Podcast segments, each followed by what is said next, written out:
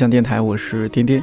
能把现在你听到的这首歌和手机联系起来的朋友，估计年龄都不算太小了。这首发行于十多年前的歌曲是当年步步高音乐手机的广告曲。广告画面中，宋慧乔戴着耳机，连着步步高音乐手机，走在街上，坐在窗边，漫步在海边。风吹拂着她的长发，阳光洒在她的侧脸上，看起来美极了。这个广告有好几个系列，但音乐都是同一首。广告的结尾一般都会有一个男生旁白：“完美音质，步步高音乐手机。”大致是这个样子。我觉得这个广告真的很成功，因为播出之后，确实周围用步步高手机的人变多了起来。比如我的一位同班同学就买了那个青花瓷的版本。不知道你是不是和我一样，很长一段时间内都以为这首歌是宋慧乔唱的，其实不是啊。这首歌是由香港歌手，同时也是作词人的冯曦妤演唱的。宋慧乔只是相当于在画面中做出欣赏这首歌的样子。但是不得不说，冯曦妤清脆又有点空灵的嗓音，和宋慧乔的画面完美的融合在一起，你已经很难想象这首歌是来自画面外的另一个女生。这首歌的歌名很奇怪，叫《我在那一角落患过伤风》，我总把它记成我在那一角落患过痛风，或者我在那一角落抽过风。但看广告完全没有歌名这种怎么说悲戚或者苦大仇深的感觉。其实这首《我在那一角落患过伤风》是另一首歌《守护天使》的 demo 版本。守护天使是由另一位香港歌手邓建宏演唱，完全是另一种感觉，但也很好听。人落大道，落人未到，美态也不老，沿途亦尽是浪漫，没因天阴失却了分数，没因奉告遗忘掉那优美与构图，小小失真仍然是你始终感觉到当中的美好，你会赞叹太浪漫太好。这两首歌都收录在一张叫做《只能谈情不能说爱》的小说配乐概念唱片当中，因为它同时也是一本小说，讲述了几段没有结果的爱情。作者是电台总监，同时也是作词人和 DJ 的罗清介。好了，绕了这么一大圈，重点要来了。这本书的其中一篇就叫《我在那一角落患过伤风》。小说当中有这样的文字。伤风能够用药治好，中药太慢，西药太伤身体，所以我总是选择自然好。我的伤风断断续续蔓延开来，咳嗽头痛，然而反反复复讳疾忌医。我害怕中药太苦，从来不喝，害怕西药伤身，尽量少吃。终于，还是有那么一天，我发现我的伤风好了，以前痛苦挣扎。以为就这样一辈子沉重地背着伤风病，一瞬间，却发现早已痊愈。爱情也不过如此。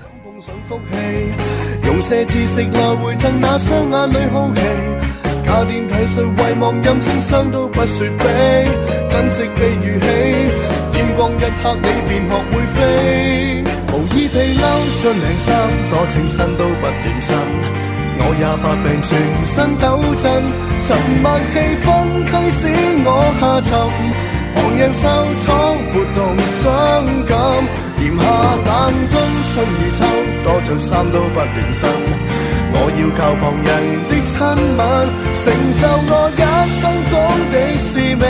长期做恋人身后，忠诚守护的天使。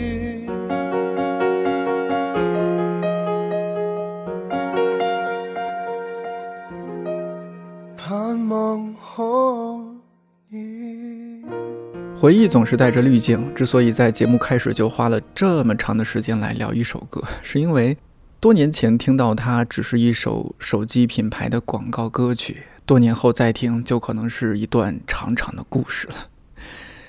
手机在今天的我们看来几乎是人人必备的物品，但它也当然经过了一个发展过程。二零零四年，我在读中学，班里有一位同学带着手机，我忘了是诺基亚还是什么牌子，在我们看来都不可思议，觉得哇，他家里得多有钱呢。不过说实话，那时候一个小地方的中学生，交际范围实在有限，周围也几乎没有同学用手机，有限的几个电话可能也是打给家里人。但是我们当时的宿舍里面都有配备那种可以用电话卡的固定电话，不知道你有没有用过？总之，想要和家里人联系还是挺方便的。后来我的这位同学因为觉得确实太招摇，也担心被老师没收，就把手机拿回家了。手机普及的速度还是很快。后来有些非本地的同学就会带手机，只不过不会把手机拿到教室，而是放在宿舍的枕头下面或者其他更隐秘的地方。而这一部手机为我们晚自习后的生活增添了不少趣味。比如，如果这个带着手机的男生是有女朋友的，那在回到宿舍之后，从泡脚的环节开始就撒狗粮，一边泡脚一边说着很腻歪的情话。当然，也无非是那些：今天你吃了什么？今天我们有一个老师讲课超搞笑。你话费够不够？不够的话，我周末去营业厅顺便帮你充点。我们宿舍谁谁谁要和你说话，你要不要听他讲话？其他男生经常会起哄，比如捏着嗓子假装女生，在旁边来一句：“哎呦，和谁讲电话呢？” 之类的。更过分的，请自行脑补。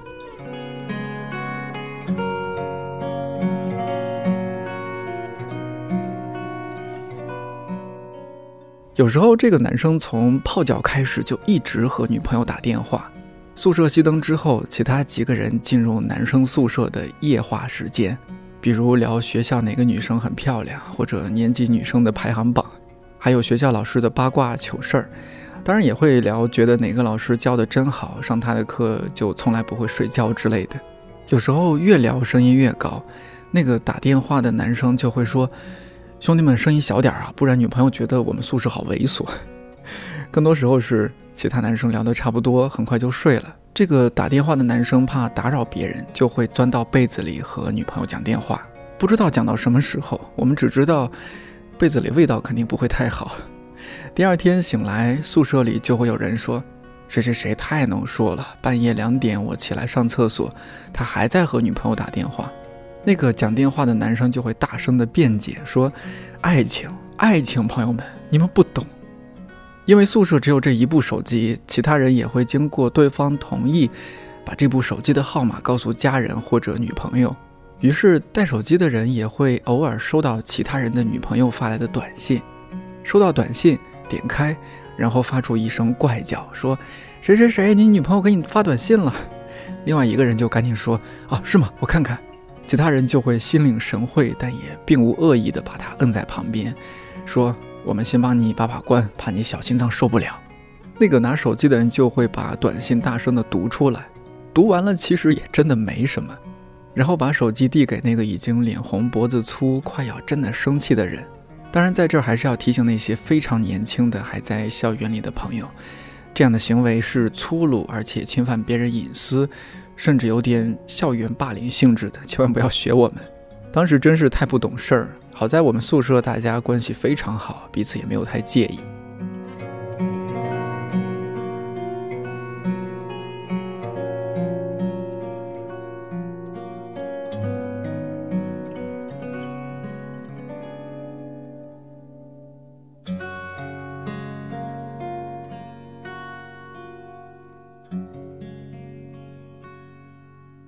后来带手机的人还是越来越多了，也会偷偷带到教室。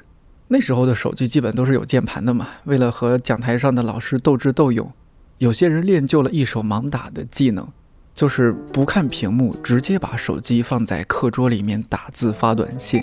这里边还有个细节，就是如果是穿了长袖外套，就会把双手从两边的袖筒里退出来，从外套底部穿过，放在课桌里边。同时把袖子精心地摆在课桌上，假装捧着一本书在看。有时候左后方或者右后方的人会趁老师不注意扔一个纸团过来，被纸团打到的这个人就会突然惊一下，看后方，扔纸团的人就朝着玩手机的人课桌方向努努嘴、挑挑眉，玩手机的人也就回之以一个挑眉毛的动作，一脸得意。现在想，这课桌里的小动作才是真正的一波操作猛如虎。手机的普及带火了一种业务，叫做彩铃，全称是个性化多彩回铃音业务。就是，比如一般打电话的时候，铃声都是嘟嘟，但用了彩铃业务之后，别人给你打电话，你听到的就是一段音乐或者一段人物对话，增加了打电话时候的这种趣味。那时候很多杂志上和电视上到处都是这样的宣传。歌手里边有周杰伦、刀郎、张震岳、张韶涵，也有杨臣刚、庞龙、王强、郑源等等。你不得不承认，我们回忆中的很多歌手、很多作品，在彩铃当中都是有一席之地的。欢迎你在评论区继续补充。我太傻，说你想下载这首作为你的手机铃声吗？移动用户拨打幺二五九零八五零零三，电信用户请拨打幺六八三九零九零，移动用户拨打幺二五九零八五零零三，电信用户请拨打幺六八三九零九零。让我们把时间调回到那个没有手机、没有大哥大，甚至都没有传呼机的时代。一天天是怎么过去的呢？每个人肯定都不一样。我记得我那时候在老家农村，还在读小学，除了上课，娱乐的时间会看电视、玩沙包、跳绳、捉迷藏、去农田里爬树、翻洋画、滚铁环，还会听老人讲过去的故事等等。当然还会花很多的时间看书，因为写一点文字还会交到笔友，书信往来。恰好我的笔友都是女孩子，每次我收到信都特别激动，上课也听不进去，只等着下课或者放学。晚上回到家，打开台灯，在一个昏暗的角落反复地读那些文字，想象着在另一个城市发生的事情，还有他们的生活。那些信我现在都还留着，真的很有趣，聊各自的学习生活，最近在读的书，还有一些烦恼的事情，比如上课听不懂啦，和同学有矛盾啦。家长总吵架，或者总不在身边啦，作业总是做不完啦。那时候觉得上午很慢，下午很慢，晚上很慢，一封信很慢，一个学期很慢，长大一岁很慢很慢。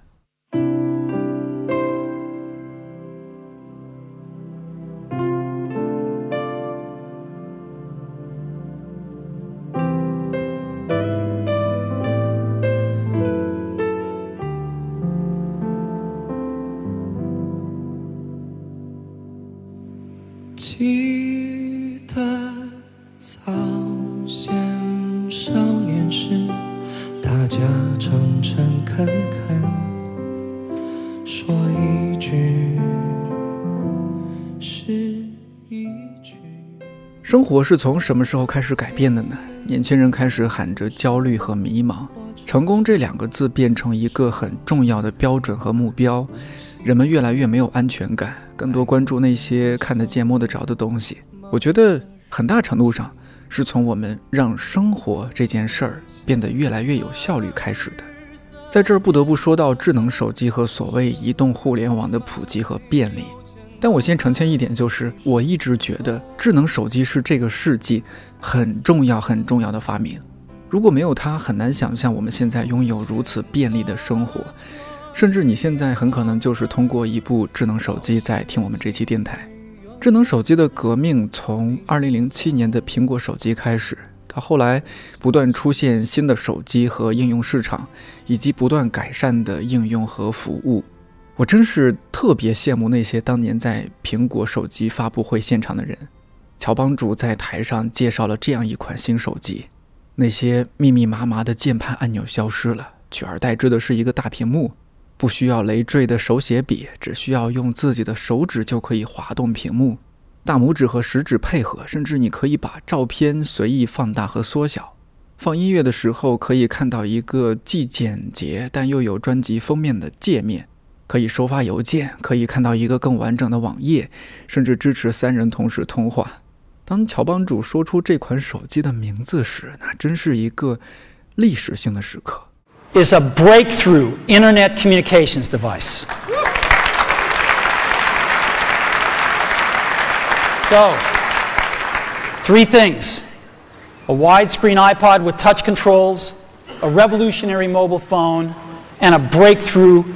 internet communications device. An iPod, a phone, and an internet communicator. An iPod, a phone. Are you getting it? These are not three separate devices. This is one device. And we are calling it iPhone. Today, today Apple is going to reinvent the phone. And here it is. 关于智能手机的探讨一直都存在，它到底让我们生活更好了，还是更糟糕了？手机到底只是一种工具，还是人类器官的延伸，甚至某种程度上是人类的主人？ 一方面，我可以看到周围很多长辈用手机软件唱歌或者读诗，乐在其中；我们自己用它和家人朋友保持联系，或者处理工作、预约服务。但另一方面，我看到有的人因为手机没电、没网，焦虑不已，甚至情绪失控。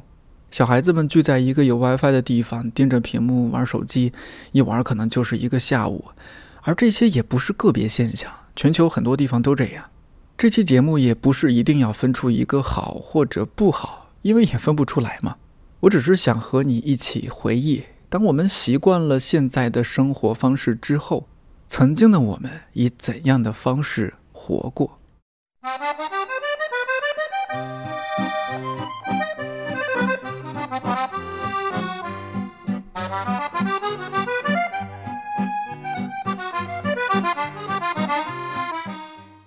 今天聊了不少我对过去的回忆，如果你也记得，欢迎你在评论区一起分享那些故事还有场景。在这儿也再次表达一下我对乔帮主的感激，没有他，我觉得也不会有我们看理想这家公司，我也不会和现在的同事相遇，我们也不会跑去做什么 APP，也很可能不会有我们这种在声音中的相遇。另外，最近进入到了我们的双子月，人会比较容易突然对一些事情产生兴趣，比较适合学习和旅行，探索发现新的事物。如果你还没有想好给你的双子座朋友送什么礼物，那我可以提供点建议。最新版的看理想 APP 上线了赠礼的功能，六月二十四号之前还会有送礼品券的活动。我觉得送朋友一档好节目听听，打开一个新的世界，是一份挺有品味也挺用心的礼物。如果你是有选择恐惧症的天秤座，那我也可以给你推荐几个。比如看电影杂志主编阿郎老师主讲的《二十一世纪伟大电影》这档节目就特别适合送给那些爱看电影的朋友。阿郎老师作为圈内专业人士讲的真的特别好，像最近的《太阳照常升起》《大佛普拉斯》还有《小偷家族》这几集我都特别喜欢。还有小说家骆野军老师的故事便利店，很适合声控或者是有点孤独的朋友。这个是在我看来看理想最特别的一档节目。洛大在里边讲各种奇怪的小说、电影，包括他自己的故事。听完之后，你应该什么都不会获得，但就是觉得特别的深夜男主播，特别陪伴，特别治愈。听完他的故事便利店，你很可能就不想听我的节目了。李如一老师的《二十世纪十大唱片里程碑》很适合送给那些喜欢音乐的朋友。听他聊海滩男孩、披头士、迈尔斯戴维斯，还有最近很火的让米歇尔雅尔。不要只顾着看八卦，知道让米歇尔·雅尔是巩俐的老公，他同时也是一位非常了不起的电子音乐人，甚至被称为世界电子音乐之父。网上可以找到他1981年来中国演出的视频。不夸张地说，他给那个时候的中国带来了一个全新的、不可思议的音乐时代。I fall asleep to your serenade. I wake up to your saving grace。当然，我们的 APP 还没有先进到可以识别出你正在送给一位双子座的朋友。这个功能是面向所有用户的，更详细的参与信息可以在看理想 App 查看。欢迎你把在这里的见闻分享给更多的朋友。从这个意义上来讲，智能手机真是个好东西。稍后有一个调皮的彩蛋，不要错过。看理想电台，我是颠颠，祝你早安、午安、晚安，有机会一起玩手机，我们下期再见。